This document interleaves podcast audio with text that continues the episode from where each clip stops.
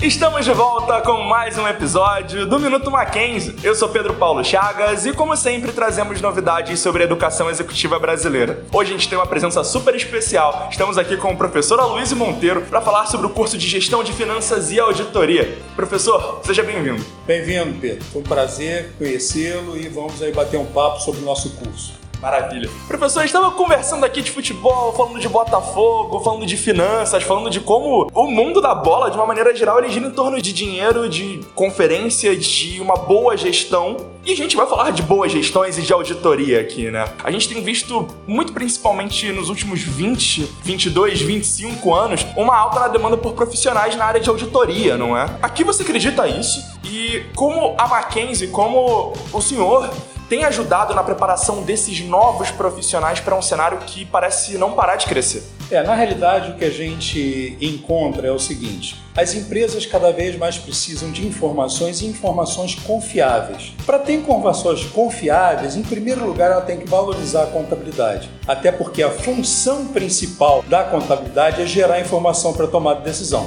Mas essa informação, ela não depende apenas das normas contábeis, ela depende também de vários ferramental e o financeiro é um deles como gestor financeiro, pode usar essas informações para poder, digamos assim, fazer com que a empresa cresça cada vez mais.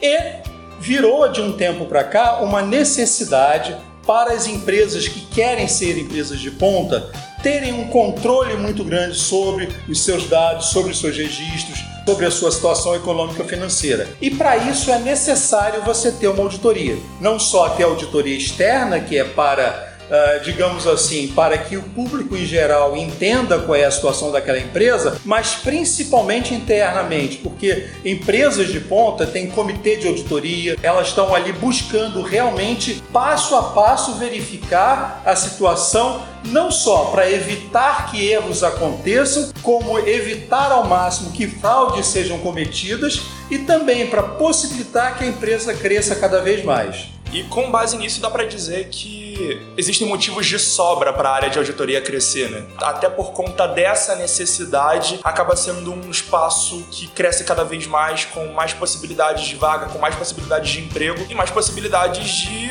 otimização de trabalho, né? É, só para a gente fazer um breve histórico, na década de 30, vocês sabem que nós tivemos a quebra da Bolsa de Nova York, né? Em 1929, e em 30 os Estados Unidos começam a entender que eles não tinham informações confiáveis. Então a, CVM de lá, que é a SEC, foi criada em 1934 e eles usaram muito informações de uma obra de um italiano chamado Fábio Besta, que mostrava, tá entendendo, a função gerencial da contabilidade. E eles passaram a fazer isso. Não é à toa que eles são a maior potência do mundo, porque as empresas são muito bem administradas. E quando o negócio começou a degringolar, que muita gente começou a querer levar vantagem dentro da própria empresa, o que aconteceu? dois congressistas americanos, Sarbanes e Oxley, propuseram uma lei que enrijeceu as regras, tá entendendo? Também as regras para auditoria, e aí aquela lei que todo mundo conhece como a lei Sarbanes-Oxley ou SOX que é uma lei que efetivamente veio. E as normas de auditoria hoje em dia já contemplam tudo isso. E o Brasil adota as normas internacionais de auditoria. Então, o que a gente vê é o seguinte: o mercado de auditoria cresceu por quê? Porque cresceu a importância do profissional contábil, cresceram as empresas e cresceu a necessidade de você ter mais auditores no mercado. Com isso, o mercado se abriu. Mas a área contábil foi uma área que nunca faltou emprego. E eu digo muito para os alunos o seguinte: o contador medíocre hoje já não tem muito espaço, não. O contador razoável consegue viver. O bom contador vive bem. Agora, o excelente contador está muito bem de vida. E aí, com base nesses espaços, nessas possibilidades, é que vem a minha próxima pergunta. O quão fundamental é essa capacidade de gestão qualificada para o bom andamento de empresas no geral? Como o senhor disse, quanto mais informações você tem, quanto mais informações detalhadas você tem, melhor o trabalho se desenvolve. Mas o quanto esse profissional qualificado pode agregar e pode adicionar essas informações que, sejamos francos, já existem. O que acontece é o seguinte: uma boa parcela dos alunos, quando concluem a sua graduação, eles têm informações informações, digamos assim, sobre normas, sobre algumas práticas, mas não tem vivência profissional. E mesmo quando tem alguma vivência profissional, dificilmente é uma vivência de uma grande empresa, digamos assim, um ponto de gestão. Isso é muito raro, a não ser que seja alguém que já concluiu uma outra graduação, por exemplo, em administração ou economia, que agora está fazendo o curso de contábeis e concluindo ele. Mas fora isso, ele chega para o mercado para começar a tentar dominar esse mercado. E obviamente, fazendo o nosso curso de pós, que é uma especialização em contabilidade, gestão financeira e auditoria, ele tem todo o ferramental. Mas ele se formou em contábeis e vai ver contabilidade nova, é só que agora num nível mais avançado, mostrando mais a prática do mercado. E a interligação da contabilidade com a gestão financeira, com todo o ferramental financeiro e finalizando isso, ele tem aquilo que o auditor precisa para poder auditar as empresas, porque ele conhece isso muito bem. Então, não é só que ele vá trabalhar em auditoria, ele pode trabalhar e alcançar cargos de gestão dentro da própria empresa sem necessariamente ser auditor. E é esse que não vai ser auditor, os conhecimentos de auditoria são extremamente importantes. Por quê? Porque ele vai avaliar que controles precisam ser melhorados, está entendendo como é que pode incrementar a empresa através de controles mais eficazes,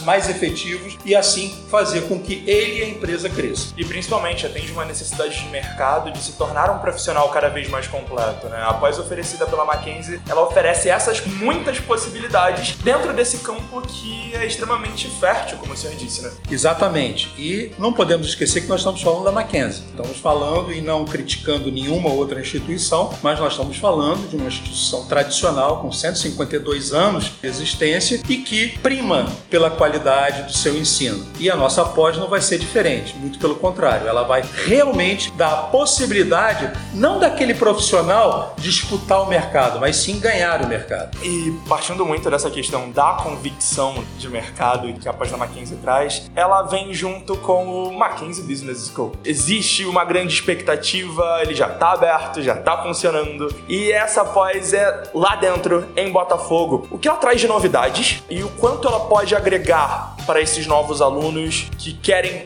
não só ocupar o mercado, mas ganhar o mercado de fato. É uma das coisas que a gente tem no Mackenzie Business School é uma nova forma de você ensinar e aprender. Por quê? Porque as salas são preparadas, o aluno passa a ser muito mais protagonista do que numa graduação. Então a gente tem a sala de aula invertida, a gente tem uma pegada muito mais de estudo de cases, está entendendo do que efetivamente o professor na frente explicando e o aluno, digamos assim, na retaguarda só fazendo uma pergunta ou outra. Agora o aluno é participativo e com isso ele tem que estudar mais, vai aprender mais e vai com isso poder no mercado mostrar todo o seu potencial. E professor, vamos lá. No início da, da, nossa entrevista, o senhor falou sobre a questão das auditorias externas também, que são uma resposta para o público consumidor daquela empresa, daquela companhia, sobre o andamento contábil daquela empresa de uma maneira geral. Acho que, desde que eu me entendo por gente, sou meio novo.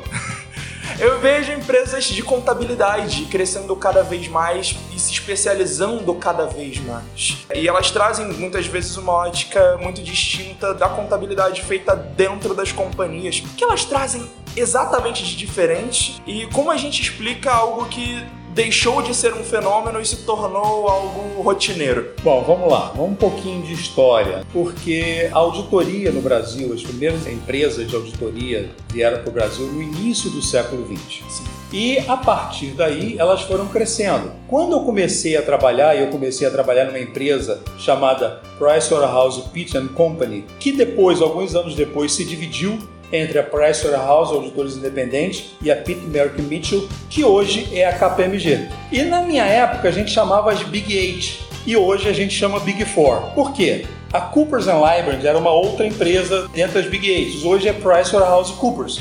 Então duas das Big Eight viraram uma. A outra também nós tínhamos a Ernest Young, que era a mistura da Ernest Young com a Arthur Young, que era uma outra. Infelizmente, uma outra muito grande, que era Arthur Anderson, se meteu nos escândalos lá nos Estados Unidos, da Enron da WorldCom, e efetivamente acabou deixando de existir, porque o que é fundamental numa auditoria é você ter independência. Eles não foram independentes quando, como consultores, disseram para varrer o problema para debaixo do tapete e como auditores não viram, não levantaram o tapete. Isso fez com que a segunda maior empresa de auditoria do mundo, na época, né, deixasse de existir. Né? Então é muito importante. E por isso que o auditor tem que ser respeitado por essa independência. E isso faz com que as empresas confiem e faz com que o público em geral, principalmente especializado, aceite a opinião do auditor como uma opinião que efetivamente vai contribuir, que vai atestar de que suas demonstrações contábeis são confiáveis e estão feitas de acordo com as normas como tem que ser feito. E a auditoria veio crescendo no Brasil. E hoje em dia,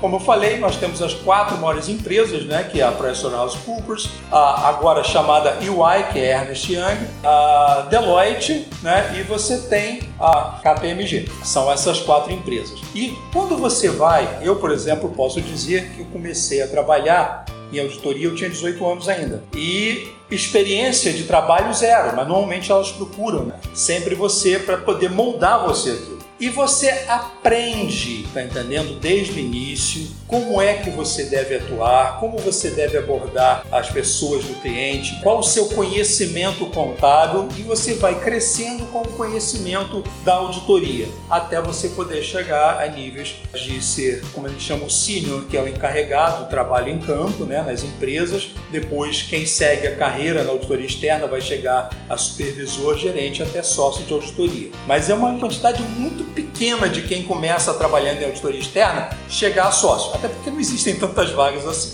E até porque a grande maioria sai convidado pelas empresas auditadas. Tá entendendo? E vão trabalhar nessas empresas. E agregam muito valor dessa empresa. Tem uma empresa que não cabe citar o nome aqui, mas ela tem uma auditoria interna muito forte, ela tem um departamento muito forte. E ela é um grupo de empresas. E os diretores dessas empresas normalmente eram trocados por alguém da auditoria. Porque, como é a auditoria de um grupo, ele conhecia todas as empresas. Então, ele tinha muito maior possibilidade de gerir aquela empresa do que alguém que viesse de fora, que teria que conhecer a gestão, teria que conhecer a forma de atuar, a cultura daquela empresa e com isso é, perderia-se muito tempo. Com alguém ali de dentro, já testado, já aprovado, né, você conseguiria fazer. E a empresa cresceu muito com isso. E ela ainda é hoje uma empresa muito grande. Então, todas as empresas que criaram um departamento de auditoria sério, efetivamente, para buscar isso, porque na auditoria interna tem uma parte da auditoria que é diferente da externa, que é chamada auditoria de gestão, que você vai auxiliar o gestor a traçar cenários futuros de que forma a empresa vai alcançar, como é que ela vai crescer no mercado e assim por diante. Então, a formação desse auditor não pode ser simplesmente ser formado em ciências contábeis. Tem que ter conhecimento financeiro, de administração, ele tem que ter conhecimento de economia. Por isso, a nossa pós fornece tudo isso. E aí, com base nisso, eu queria deixar minha última pergunta, professor. O que exatamente o curso da Mackenzie oferece para esses novos alunos que querem não só ser cientistas contábeis, mas terem a noção exata do que o mercado é? Bom, o nosso curso é dividido em cinco módulos. O primeiro módulo se chama Geração da Informação Contábil. E nesse módulo nós temos três disciplinas: contabilidade geral e legislação societária, que é uma já mais avançada, não é aquela contabilidade do débito e crédito, bem mais avançada. Depois, análise das demonstrações contábeis, onde você vai buscar nas demonstrações as informações que são importantes para a gestão do negócio e por fim, nesse módulo, contabilidade avançada, que aí a gente poderia chamar de contabilidade superior, uma contabilidade já buscando né, o que, que eu preciso para gerar aquela informação para o gestor tomar a decisão. Sim. O segundo módulo, a gente fala das ferramentas de gestão econômico-financeira. Por quê? Porque a informação contábil precisa delas. E nesse módulo, os alunos vão estudar matemática financeira, não só para lembrar, mas também para colocar aquilo que é importante aplicar na gestão da matemática financeira, economia e uma disciplina gestão financeira e análise de investimentos, que é extremamente importante para isso. O terceiro módulo fala de geração de valor para a gestão global. Quando eu digo gestão global, não é gestão do mundo, é gestão global da empresa. Sim. E aí nós vamos ter contabilidade de custos e gerencial, orçamento empresarial e contabilidade decisorial, onde ele vai usar todo o conhecimento que ele já veio aqui aprendendo no curso para poder, em situações de cases, chegar com a conclusão qual a melhor forma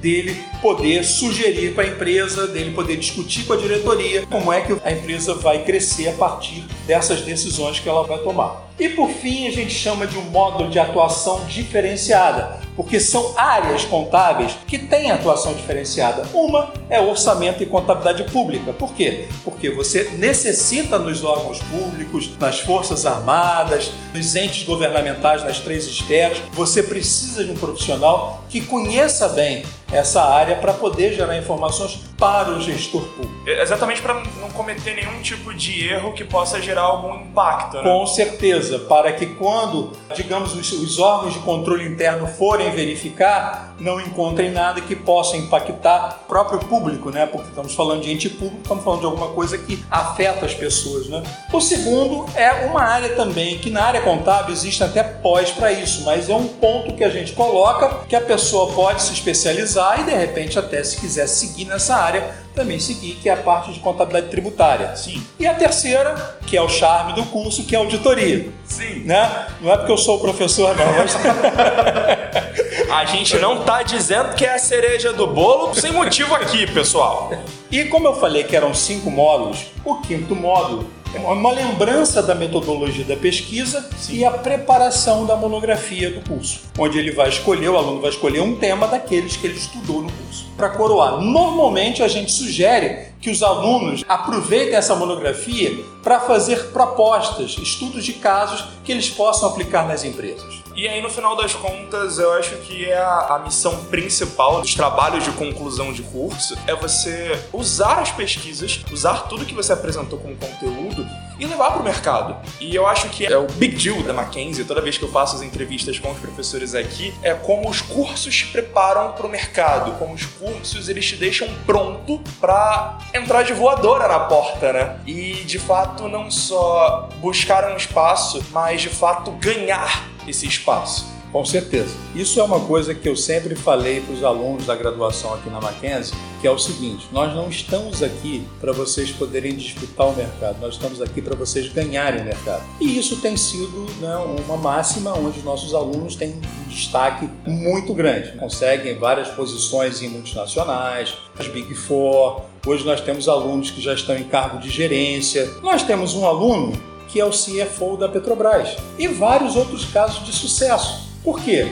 Porque esse é o nosso propósito. Nós não estamos aqui para ninguém disputar nada. Nós estamos aqui para botar o aluno que se interessa, chega lá na frente e ganhar. É isso. Né? E a nossa pós vai fazer isso. E além de eu falar a coisa, né, as nossas instalações lá na Marquês de Olinda 51 em Botafogo, no Mackenzie Business School, são sensacionais. É uma outra forma de você olhar a sala de aula, com outros recursos que vão possibilitar que o aluno se desenvolva muito mais. Professor, muito obrigado pela presença, foi uma conversa incrível. Quer deixar um recado final? O recado final é o seguinte: vocês estão me ouvindo provavelmente pela primeira vez, a não ser as pessoas que eu vou indicar para assistirem. E, na realidade, é mostrar para vocês dizer o seguinte: o meu objetivo é sempre esse, fazer com que o meu aluno me suplante. Isso aí, para mim, é fundamental. Pensem nisso. Nós não estamos oferecendo alguma coisa e que depois vocês vão olhar, não. Com certeza, quem entrar não só vai gostar, como vai poder aproveitar aquilo que vai aprender ali. E que Deus a todos abençoe. Amém. Professor, muito obrigado pela presença, muito obrigado a você que nos ouviu. Esse foi mais um episódio do Minuto Mackenzie aqui na 1. Até a próxima!